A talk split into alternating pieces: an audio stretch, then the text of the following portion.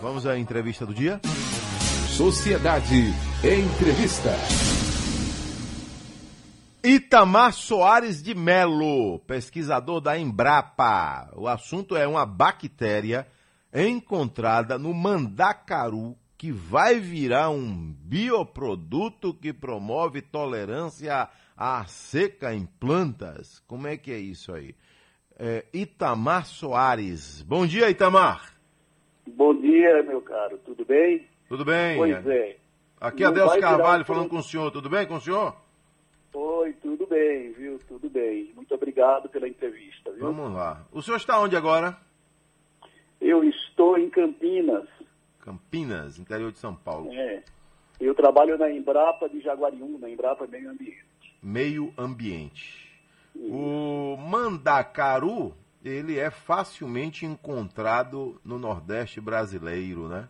Facilmente encontrado no semiárido, na Caatinga. E o que é que tem de Ela novidade é uma, sobre planta, ele? é uma planta nativa da Caatinga, né? Nativa da Caatinga. É. A Caatinga que é um bioma 100% brasileiro, né? É um, é um bioma típico, né? É um Típico. bioma onde tudo ali é endêmico daqui do Brasil, né? Da Caatinga, né? É, ah, essas plantas, não só o mandacaru, mas muitas outras, como até outras cactáceas, né? O juazeiro, a catingueira, né? O ferreiro, todas são plantas endêmicas da Caatinga. A palma também? A palma não é endêmica da nossa caatinga, ela é exótica. Hum. Ela não é nativa da caatinga, né? Mas ela se Essa dá mais, ma- bem melhor na Caatinga, né? Ela se dá porque é uma cactácea, né? Ela, elas evoluíram também em outro local, também seco, de clima seco. Essas plantas se adaptaram, evoluíram há milhares de anos, né? Para resistir ao estresse hídrico. E vários mecanismos contribuem para que essas plantas tolerem né, a seca. E não é só algumas características morfológicas, né? mas a convivência com bactérias que suportam, que dão sobrevivência a essas plantas na caatinga. Agora, é, quando a gente fala que bactéria encontrada no mandacaru vira bioproduto que promove tolerância à seca em plantas. Vamos. É vamos- estranho, é estranho para muita Não gente, é? né? Não é? Eu vou tentar explicar de uma maneira mais simples, né? É, essas bactérias vivem dentro da planta e fora da planta nas raízes, como as nossas bactérias do trato intestinal. As probióticas, sem elas a gente não vive. São consideradas bactérias benéficas, né? 99,9% que existe das bactérias no mundo são bactérias benéficas, não são bactérias patogênicas. tá? Então, essas plantas que evoluíram na caatinga para tolerância seca têm uma comunidade enorme de diversidade de bactérias, de espécies diferentes, que dão sustentação a essas plantas. Como? Essas plantas, elas produzem hormônios que promovem o crescimento das plantas, né, sob seca, condições de seca. Elas produzem também né, substâncias que melhor hidratam o sistema radicular. Né? A princípio, o que nós fizemos foi tirar essas bactérias das raízes, não só do mandacaru, mas de outras plantas, e avaliar a competitividade delas com outras bactérias, porque eu, porque eu queria voltar essas bactérias para colocar em plantas agrícolas e submeter essas plantas agrícolas à seca. Essas bactérias devem né, colonizar, ou vamos dizer assim, para entender melhor, se associar com aquela planta agrícola, como a soja, como milho, como a cana-de-açúcar. Então, esse, essa bactéria já virou um produto. Né? É um produto líquido que é aplicado durante o plantio nas sementes de milho e de soja. Essas bactérias, quando a planta germina, essas bactérias crescem ao longo das raízes das plantas. Elas colonizam completamente a raiz. Além de auxiliar essas plantas a aumentar o sistema radicular. aumentando o sistema radicular, essas plantas elas procuram água no sistema mais profundo. Né? E também elas hidratam mais as raízes. Então, nenhum veranico, nenhum período de seca, não muito prolongado por alguns dias, essas plantas toleram mais a seca quando em contato com essas bactérias. Ô, professor, é, esse estudo, juntamente com toda essa pesquisa, a ideia foi mais pensando no Nordeste brasileiro, ou até mesmo também no Centro-Oeste, que tem alguns momentos foi. de seca? É, o Brasil é um país pujante agriculamente, né? O agronegócio, ele bomba no Brasil, né? E nós temos no mundo inteiro, não só no Brasil, né, períodos de seca, né, com veranicos longos, curtos, médios ou longos, né? A, com as mudanças climáticas, a temperatura aumenta, tem aumentado, né? E a precipitação também tem diminuído. Então, são nesses períodos que a gente pode estar usando, não nesses períodos, a gente pode estar usando essa bactéria para evitar o período de dessecamento, não só no Nordeste.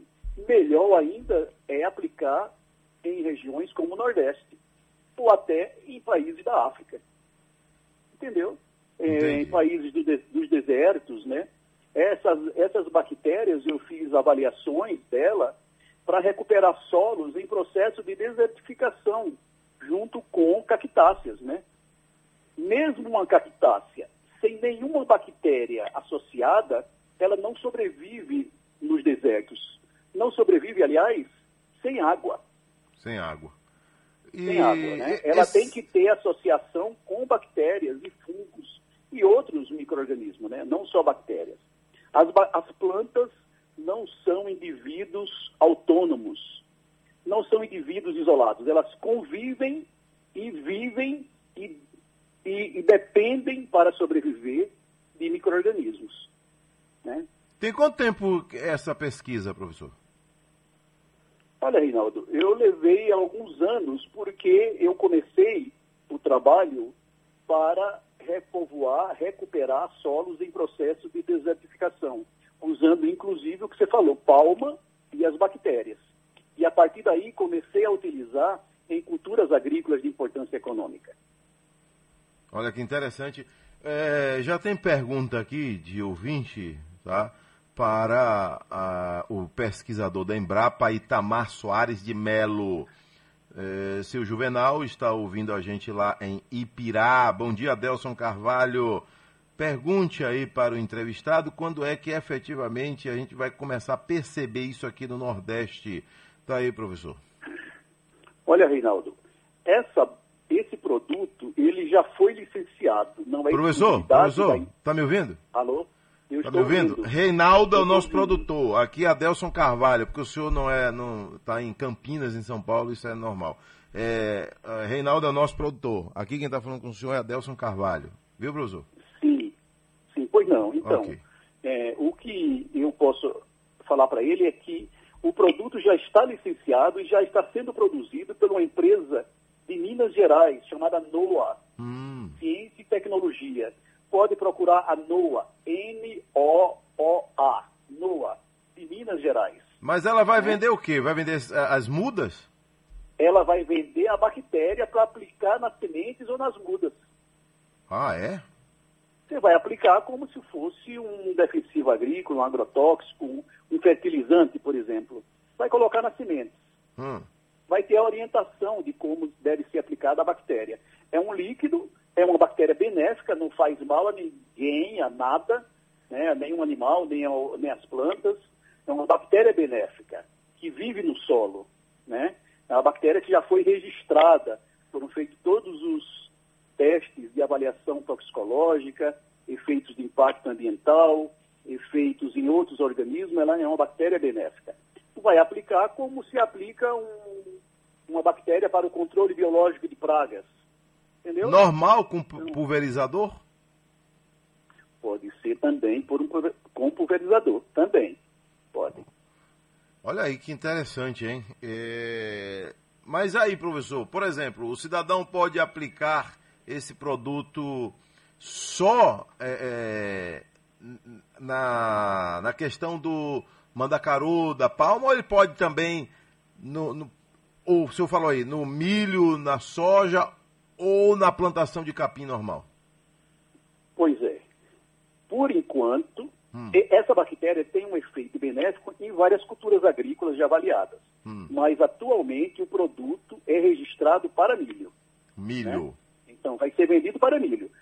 Se o produtor quiser usar em soja, a bactéria também tem um efeito benéfico em plantas de milho, inclusive aumentando a produtividade. O que é que o senhor imagina aí e já estudou sobre a, a economia local com essa descoberta, em cada cidade, em cada povoado, em cada distrito? É, o impacto socioambiental, né, socioeconômico, né, é agora que foi lançada a bactéria, né, vamos ver a repercussão e a produtividade e aumento nessas regiões, né, de, de com precipitação pluviométrica mais reduzida, né. Agora, por que que o mandacaru, né, tá lá quietinho, tem até aqui um, um, um registro, né, de homenagem ao mandacaru feita por Luiz Gonzaga. Aí, Sim. cadê o PK? Cadê PK? Joga aí a homenagem aí de Luiz Gonzaga ao rei do Baião. na seca, é um sinal que a chuva chega no sertão. Toda menina que enjoa da boneca. É Mandacaru imortalizado aí a música de Luiz Gonzaga. É. Sim. Olha aí. Muito bom. Aí. Muito bonito. Ela só quer, só pensa em namorar. Mandacaru, quando flora lá na seca, é sinal que a chuva chega no sertão. Aí. O pai leva o doutor, é? filha doentada, não come nem estuda, não dorme nem quer nada. Ô, professor, quando... Essas plantas, elas adquiriram umas estratégias hum. de florescerem bastante, né, e produzem muitas sementes. É como o maracaru, né, também, ela produz aquele fruto, tem muitas sementes, né, que é para a perpetuação da espécie, né. Você pode olhar que que essas plantas todas produzem aqueles frutos alados, aquelas, aquelas vagens aladas, né? E que solta pelo vento para realmente né, repovoar a região, né, o solo. Ok. Por que, que ele tem tanto espinho? O espinho é uma defesa é, é uma, dele? Uma, o espinho é uma modificação da espécie das cactáceas que nada mais é do que uma folha modificada o espinho é uma folha modificada. E você percebe que é para não perder água na, na transpiração, a planta transpira, né? Então, uh, e também a, a, planta, as cactáceas e outras né, plantas tolerantes à seca, tem muita cera, serosidade na folha, vocês já perceberam isso, né? É para não perder água. Além dela acumular água no caule, né? Ela não perde com a transpiração, né? Os estômatos se fecham, né? Para não perder tanta água, né? Com a, evapor... com a transpiração. Ela perde água com a transpiração e a evaporação dentro da, do solo.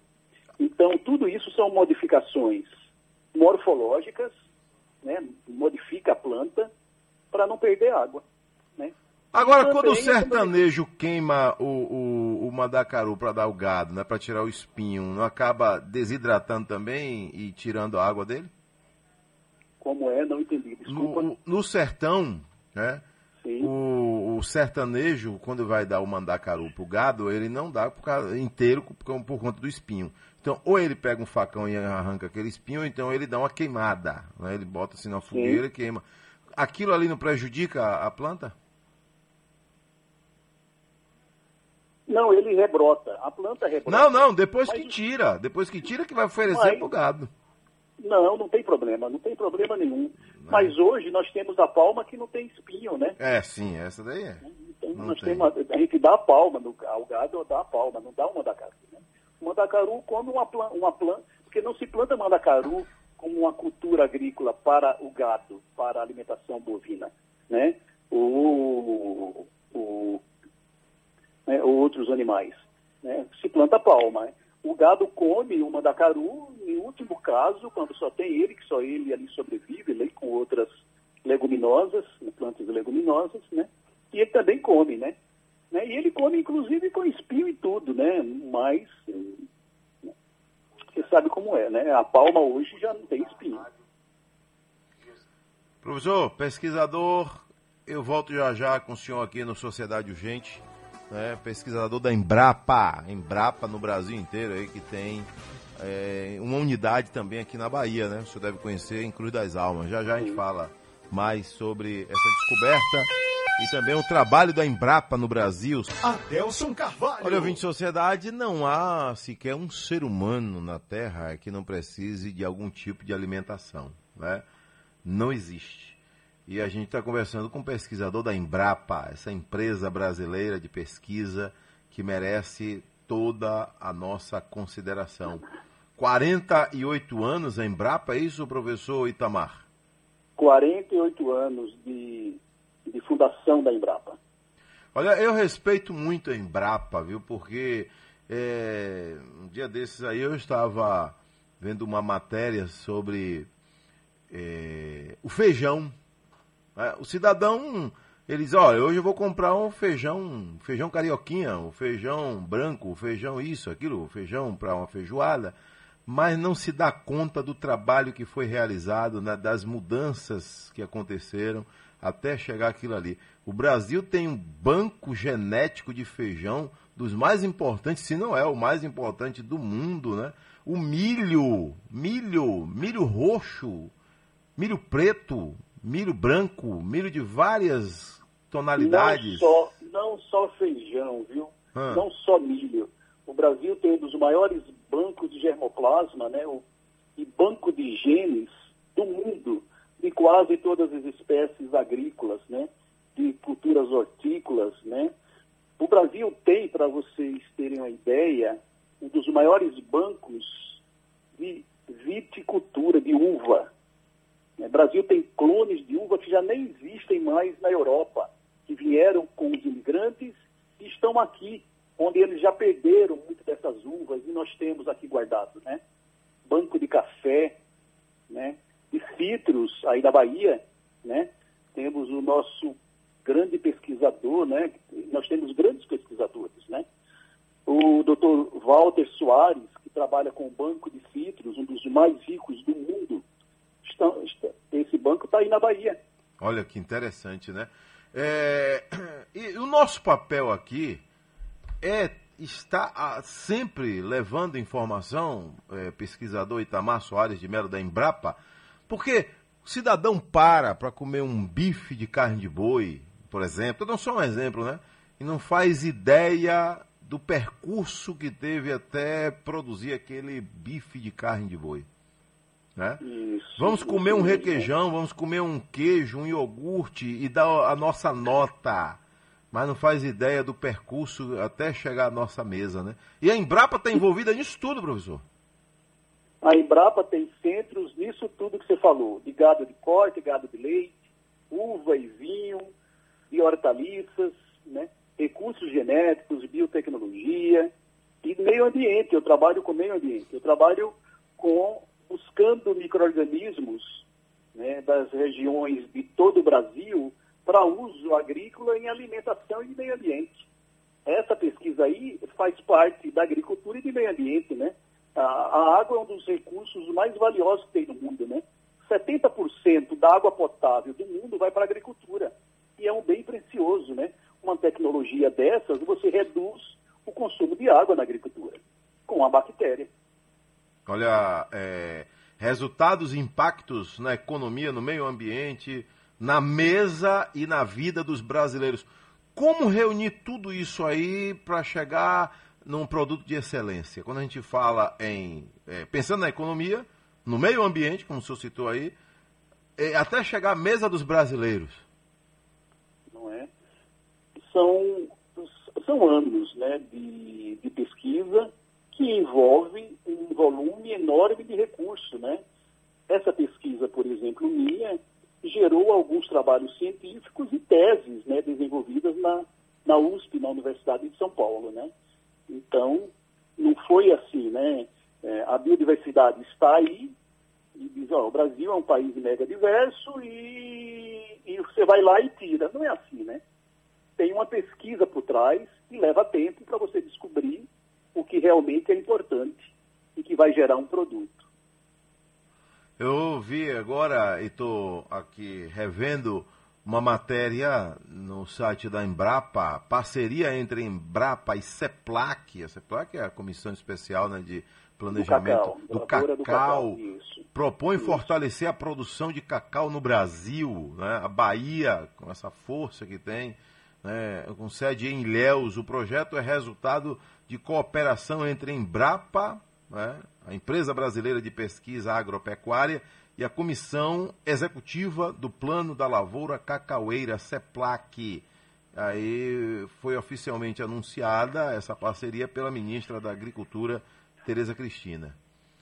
É, quando a gente fala é, hoje o cacau, por exemplo, professor, né, a Bahia acabou perdendo muito né, com a vassoura de bruxa, o estado do Pará cresceu, a Bahia vem se restabelecendo. Né?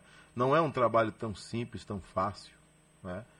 mas tem conseguido. É importante agora essa parceria aí para eh, que a gente consiga voltar o crescimento no sul da Bahia? Olha, eu não entendo de cacau, não, não posso falar Hum. sobre a CEPLAC, mas qual. Mas quando se fala trabalha- em gente, olha, é parceria com a Embrapa, Isso, é exatamente. A gente, inclusive, o nosso trabalho da Embrapa, ele depende de parcerias Hum. e outras parcerias. Sei. E a, a Embrapa, né, junto com a CEPLAC, eu acho que pode dar uma, um- é, alavancar o desenvolvimento tecnológico, científico e desenvolvimental aí da região e de todo o Brasil. Né? O Brasil perdeu muito para Costa do Marfim Gana, né? os maiores produtores de cacau do mundo hoje, que era o Brasil. Né? E não só, a, não só foi a vassoura de bruxa, esse fungo, né? que devastou as, as culturas aí, né? mas também é a falta de gestão do dinheiro, né? né? Que você sabe disso, né? Os cacauicultores eles pegavam dinheiro e, e iam e viajavam, né? Você tem que investir. A, o- a agricultura hoje ela é ela é pujante, é aproximadamente quase um terço do nosso PIB, porque os nossos produtores eles investem, né? Eles investem. Com todas as intempéries e problemas, né, há um investimento. E na pesquisa também. Então, há que ter recurso da Embrapa e da CEPLAC para o desenvolvimento científico, né? Essa pesquisa que eu coordenei, ela não seria possível sem o aporte né, de recursos da Embrapa e da FAPESP, da Fundação de Amparo à Pesquisa do Estado de São Paulo. Então, quem me ajudou muito foi a FAPESP, né? E cada estado tem a sua Fundação de Amparo à Pesquisa, né? Que deve ajudar também a CEPLAC aí na Bahia? Mas eu entendo que sempre essas parcerias são as melhores vias para se ter melhores resultados, né? De quanto a aos pesquisadores e a recursos científicos e a recursos econômicos. Olha, ouvinte Sociedade, estamos entrevistando o pesquisador da Embrapa, Itamar Soares de Melo. O assunto, bactéria encontrada no mandacaru que vira bioproduto que promove tolerância à seca em plantas, né? Esse produto já sendo utilizado na lavoura do milho, né? Lavoura do milho. O, o pequeno produtor, ele já pode ter acesso? O senhor falou aí, né, do site... eh, que já tem essa disponibilidade, né? é uma empresa que está criando, que já tem esse produto, né? mas eh, nesse caso aí, é, NOA, N-O-O-A, estou aqui no site, é, qualquer quantidade, o pequeno produtor, o cidadão que está ouvindo a gente no sertão né, e precisa é, ter o milho lá para o, a- o seu sustento, para os seus animais, ele já pode adquirir também essa bactéria? Pode. Pode, Pode, né? sim. Melhor ainda. Pode e né? Deve, vai- né? Não precisa, deve, é, não, não, não precisa de muito produto, né? Se é uma lavoura pequena e sabe que pode eventualmente estiagem, mesmo que seja curto, a bactéria pode proteger a planta dessa estiagem. né? Por alguns dias, né? Vamos dizer. Ô professor, agora uma pergunta que não quer calar. Como, com, por que o mandacaru? O senhor entendeu? O senhor... Não, não, não. Não foi Não? só o mandacaru. Né? Ah, a, a notícia foi eh, tirada do mandacaru, porque essa bactéria justamente veio do mandacaru, mas eu, eu pesquisei várias bactérias Ah, e várias plantas tolerantes à seca. E tem várias plantas adaptadas ao clima da região árida e semiárida, que tem muitas bactérias que toleram a seca. né? Eu, eu estudei outras plantas. Então o mandacaru estudei- acabou sendo o grande destaque ou só ele ganhou es- esse espaço aí para que pudesse, a partir dele, existir esse bioproduto? Plantas também, como a jurema, a jurema preta aí do sertão, Jurema a preta, conheço. tem bactérias, tem bactérias também tolerantes à seca que, Mas- po- que podem ser estudadas também. Ah, sim. Então Mas, é, tem campo ainda bactérias- para estudo. Ah, tudo para estudar na caatinga. Pronto, aí, né?